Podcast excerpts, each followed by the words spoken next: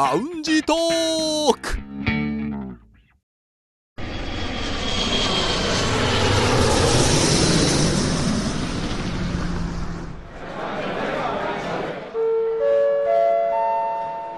ラウンジトークよりご案内申し上げます。このコーナーは空港のランジでフライトを待つ男3人が自分たちの興味ある情報を持ち寄って中国について語り尽くします。最近梅雨はないですよね。梅雨ないですね北京は。梅雨はないですね北京は。うん。うん。なんだこれは。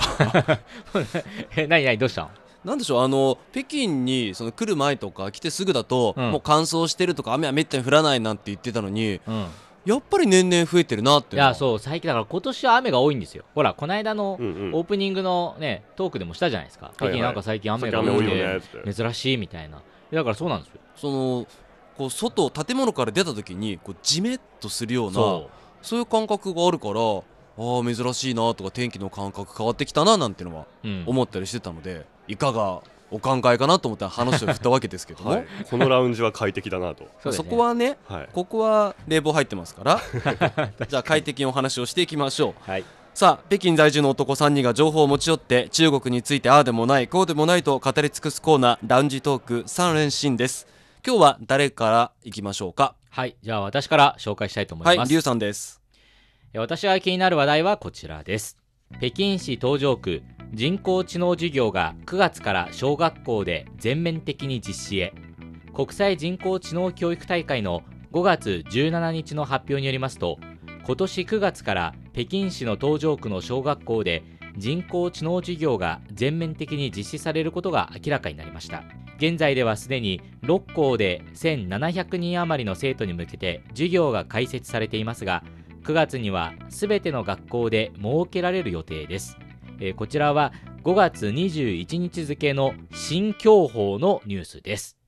はいということで人工知能の授業ですよ。人工知能の授業とは何ぞ、ねパッと聞くと人工知能授業って言われると、うん。もう人がいなくて人工知能を用いて遠隔で教えるのかなとかねガラス張りの施設で モニターの中にコンピューターのお父さんとお母さんがいてなんかあそれと怖い。は私の子供みたいな。あのねいやもっとさすがにねももっとね流暢に喋るともっといけるよ。あなた方。それはね。あの機械とかロボットに関する感覚がね古い。古い。古い古い。レあなたはしかもそれ我々は宇宙人と同じ感じだから。ああだったあはい。はいリュウさんどうぞ、はいということでまあこれどういう授業なのっていうことはまあおいおいちょっと紹介していきます。はい。でこのまず人工知能授業これすごくないですか？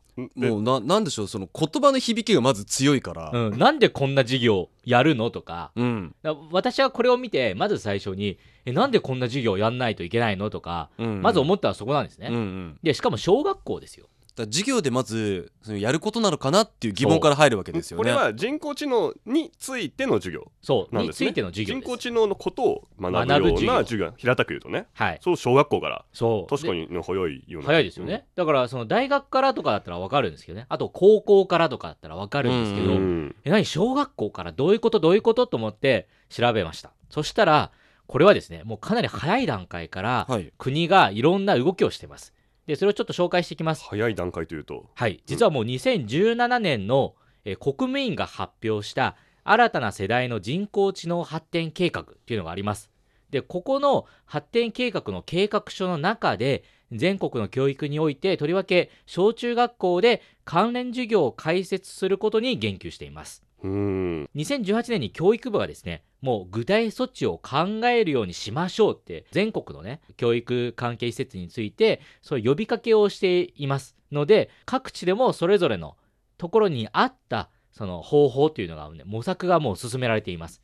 だから2017年で考えがもう提出されて2018年に、えーみんなでやりましょうという呼びかけが始まりました。だからもうねそこから考えるともう2年ですよ。うん。だからね2年前にね小学校でやろうね動き出してたんですね。はあ。結構前からというふうにも取れるし動きがやっぱ早いなっていうまあ確かにね。気もしますよね中国らしいでそこでですね大きな動きを紹介していくと2018年に人工知能の授業の導入についての検討が始まってこれはもう教材が2冊策定されました。でその内容何を学ぶのっていうところですね。これは人工知能えーそしてロボット、まあ、データアルゴリズム、まあ、これは主に、まあ、散歩と言われるものですね。うん。そしてセンサー、総合知識、まあ、この7つの項目について分かりやすく、まあまあ、これは初心者からえ学ぶということで、例えばロボットとはどういう仕組みで動くんだろうみたいな。でアルゴリズムとはどういうことなんだろうとかっていうところを、まあ、ちょっと徐々に紹介していくみたいな、そういったような内容ですね。もうこれ教材が2冊はい。で小学校とか中学校向けってことは、はい分かりやすく多分書いてますよね。ということは大人が見てもあ、いいのかもしれない。うん、大人がだから見てもいいといいかもしれないですね。っていうかむしろね我々のようにこれからそういう教育をね受ける機会がない人たちははい、そこから見直した方がいいかもしれないですね。うんなるほどねまあそして先ほどが2018年の大きな動きでまあそこから、え私がさっき紹介したニュースにつながるんですけど、まあ、2019年に、えこれは初めですね。年の初め頃にこの北京市の東城区は教育部に対してスマート教育市販区というものを申請しました。で、そこで提言しているのが、まあ、人工知能技術を生かして、人材育成、教育方法で改革を行って、まあ、新たな教育モデルを模索するということを発表しました。で、その具体措置として、まずは、まあ、学校6校を選びまして、1700人向けの生徒に向けて、プログラミングの基礎を学ぶ授業を開設しました。だからもうすでに6やってるんですよ1700人はもう学び始めてるそう、プログラミングとは何でしょ今年からねう。うん。で、パソコンを使ってね、じゃあ実際になんか作ってみましょうみたいな。そういうのもう始まってるんですよ、小学校で。もうこの小学校とかの段階でプログラミングをやってるっていうのは今ねその私が小学校の時もうんパソコンの授業って1回か2回くらいあったんですよ。ああったけどもその時って丸とか三角の図形があってこれそれぞれの点を移動させたらどうか図形が変わりますかね？ぐらいーの。あでもそれがまあ画面上で自分で操作できるってところに対してはうんやっぱり驚きがあったんですけー。ど、うん。いやなんかそれと比べるともう時代が違うねなんて思っちゃいましたよマウスの使い方みたいなね、ううんん。いやだから昔はそのねその、まあ、図工の授業とかでみんなオルゴール作りましょうみたいな感じだったじゃないですか、うんね、それがもうすごいなんか難しくて高学年の、まあ、生徒さんたちがやってた授業なんですけど、それがねこれからじゃあみんなでゲーム作りましょうかって言って、みんながね一斉にプログラミングでいや俺はこういう RPG 作りたいとかね、うん。すごくないですか？この時代のなんか発展っていうかまあねえこんな時代なんだってこのニュースを見て私はそう思いましたね、夏休みの自由研究のハードルが上がりそうですね。確かに。まあ、ハードルは上がるしでもその選択肢は増えると思うんですよ。うんこういうものが作れるんだって自分でわかるから。うんまあそうですね。で実際に私はこれを見てあこれはもしかしたら北京だけなのかなって思ったんですよ、ええ。ね、やっぱ大都市だし首都だし東城区は北京の中では初めて初めてなんですね。はい。おうおう。なのでえ北京だけなんじゃないかなって思って調べたら、実は違います。上海でももうすでにね2018年でいろんな動きがあってそして上海以外にも江蘇省それ以外に重慶とかでも関連のニュースは出てますでこの関連のニュースがいずれも例えば特別授業としてプログラミングが始まりましたとか、うん。だからねもうすでに教育としてやってますというニュースがね2018年の中からもう出始めてますね。うん。やっぱ、ね、進んでる都市では何らかの人工知能教育の動きがあるということなんですね、はい、でそもそもなんでねこんな人工知能のね授業のニュースを持ってきたのかというと実は私、DJI が最近新商品を出したんですよ。DJI っていうとあの日本だとドローンで有名なそう。その会社が。ファントムとかで有名なメーカーですよね、はい、私 DJI がすごく、まあ、注目している企業でしでして、ええ。まあ、ドローンがただ単に好きっていうだけなんですよね。でそこで新商品発表するっていうからわあなんだろうと思って見てたんですよ。そしたら教育用の簡単に言うとラジコンみたいなのなんかそういう商品を出してきたんですよ、はい。これなんじゃこりゃと思ったんですね車ですか？いや車じゃないんですよ。なんかもう戦車っぽいっていうか戦車。うん、なんかそういう、あの、下はタイヤが4個ついてて、動くんですよ。だからうん。ラジコンみたいに動くんですよ。うんで、あの、携帯で動かしながらみたいな。はいはい。はいあースマホでね、うん。はいスマホで。上は、戦車みたいになんか銃をなんか発射するところもあればそれをカスタマイズして他の形にすることもできるんです組みね替えられるんですねパーツを。そうです。はいはい。でそれが発表されて教育用って書いてあるんですよ、うん。え何何？なんで？って思って、何教育って思いますね。これ何の教育って思ったんですよ、うん。そしたらプログラミングとか人工知能を楽しめるみたいな書いてあるから、ねいやそんなね今のね若い子がこんなのやるわけないじゃんって思ってええ。見てたんですけどおいおい考えれば DJI はその前にドローンも出してるんですよ。その教育用の。はあ、はあはあ、でそこでもプログラミングって言ってるんですよ。その時初めて見たんでえなんでなんでっ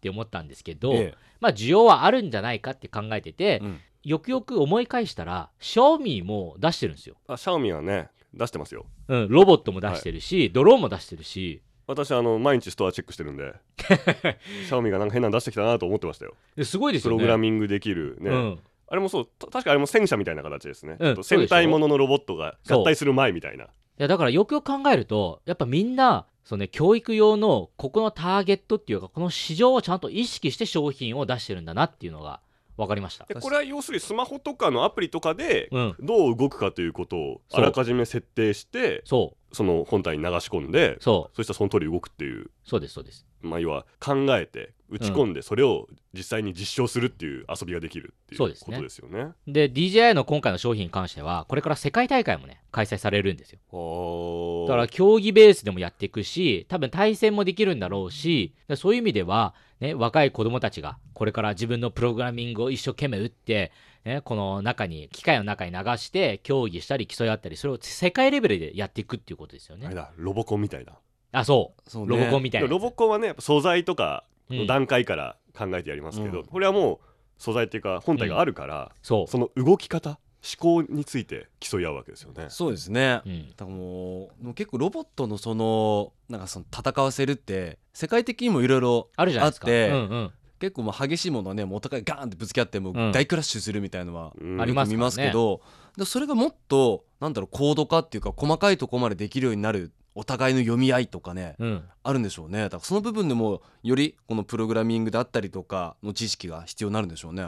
まあそうなんですね。なので、まあ実はこの商品を見て、この人工知能の、ね、ニュースにたどり着いたわけです。でちなみに日本でも、えーちゃんと動きがあります。文部科学省が2020年度から使用される小学校の教科書の検定結果を公表し、えーその中で算数や理科などの教科書にプログラミングが必修として加えられることを発表しました。うんまあ、なので日本でもね実際に2020年からですけどこういう動きがありますでやっぱり日本でもそうなんですけどこれからねその教えるにあたって教師は誰なのかっていうところと教える人がやっぱ足りないんじゃないかっていうね、うん。人材不足っていうのが懸念されています。で先生が教えようと思っても先生が多分なかなか理解がね、うん。追いつかないとか時間がなくてできないっていうのもあると思うので、まあ、そこも今後ねどうなるかは気になるところですけども。もうぜひね中国と日本のね両国で例えばねこの共同プログラムとかうん。一緒に教えるみたいなねそういうところでもなんか協力ができればもう最高ですよね。ちょっとこれ思ったんですけど、ね、中国もそうだし日本もそうだけど小学生忙しいな。忙しい。いやでもねやるもうできないといけない時代かもしれないですよ。なんかもう今の小学生たちはこれからね AI を組んで AI に宿題をやらせて。そこで。自分で遊びに行くと。わあ賢い。坊ちゃん私が宿題をしておきますみたいな。やっぱりちょっと古いよいやな古い そこ古い。そこ進化してないですね。でも本当にねそういうこともあり得るわけですからね、はい。だからきっとだから今の世代がまた大きくなったら生活の仕方とかも大きく変わってくるので、まあ、そのための素地が今この時から始まってるっていうことですね。子供の遊び方も変わってくるかもしれないうんということですね,、そうですね。ぜひ注目していきたいですねさあそろそろフライトの時間です。またラウンジでお会いしましょう。以上。お会いしましょう。やっぱ進化しないんだよな。うん。進化しないな。ちょっと次まで新型用意しておいてください。以上ラウンジトーク3連新のコーナーでした